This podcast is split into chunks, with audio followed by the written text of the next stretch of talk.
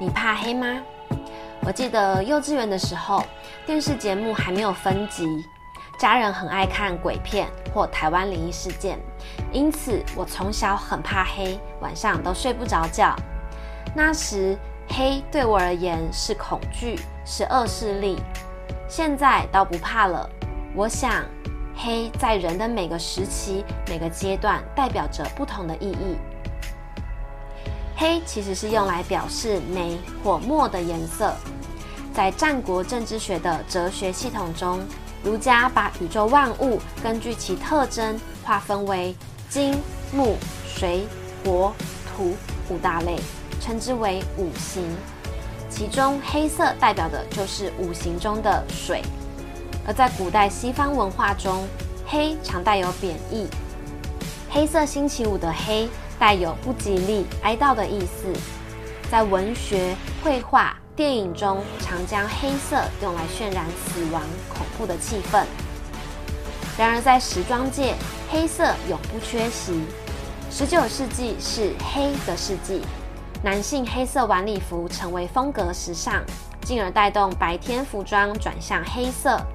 医生、老师、商人、银行家，甚至是家中的仆人都开始穿起黑色的衣服。至于女装，在二十世纪初，香奈儿发表的黑色小裙装，女性时尚潮流中，黑色立于不败之地。它可以展现专业、胆识，同时也带有危险、性感等含义。至今。黑为主色的穿搭，仍可以呈现出简单干练、专业的形象。贾伯斯曾天天穿的黑色高领毛衣，是山宅医生为他量身设计的。如今，一件近万元的毛衣已经成为极简穿搭的经典。时代日益越新，黑色成为我们最好搭配的颜色，出现在生活中的元素越来越多。设计师 Julian O'Hayan 在社群媒体上将全球知名品牌，像麦当劳、可口可乐、星巴克等产品推出黑化概念的创意视觉照片，广受到众人喜爱和热烈回响。法国黑色生活风尚品牌 Black Paris 因此诞生。以纯黑极简系设计作为品牌主轴概念，推出了许多又黑又酷的高质感单品。马斯克说过：“小时候我也很怕黑，但后来明白了，黑暗只意味着四百到七百纳米的可见光光子不存在了。”然后我想，只是因为这样就觉得害怕，实在是太傻了。从光学角度看，黑色代表没有任何可见光进入视觉范围；相反的，燃料中的黑色。则是因为将所有颜色吸收起来而呈现黑色。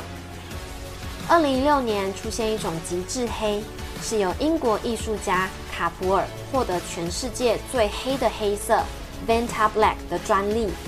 这是由纳米碳管制造，可以吸收百分之九十九点九六的光线，黑的程度宛如宇宙黑洞，仿佛能将所有的事物吞噬，只剩无尽的漆黑。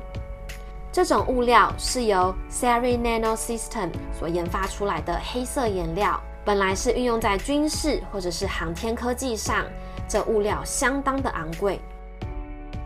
不论是服装搭配还是诗词戏曲，都常拿黑和白做强烈的对比。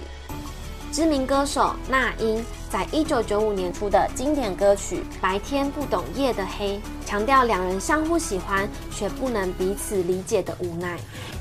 二零一六年的台湾电影《黑白》描述兄弟游走在黑白两道之间的故事。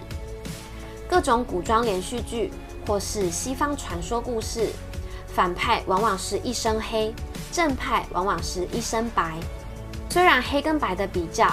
黑往往是负面的，却是不可或缺的元素。因为如果没有反派的对照，白就不会那么显白，正派也就不会这么正派了。这是不是也意味着相容比相对更具有意义呢？黑象征极尽与无穷，象征庄重与权威，象征高贵与出众，象征专业与沉稳。象征独立与自信，象征科技与心仪，象征忠诚与坚毅，象征神秘与性感，象征极简与经典，象征宇宙与自然。比起小时候怕黑，现在我更懂得欣赏黑。谁说站在光里的才算英雄呢？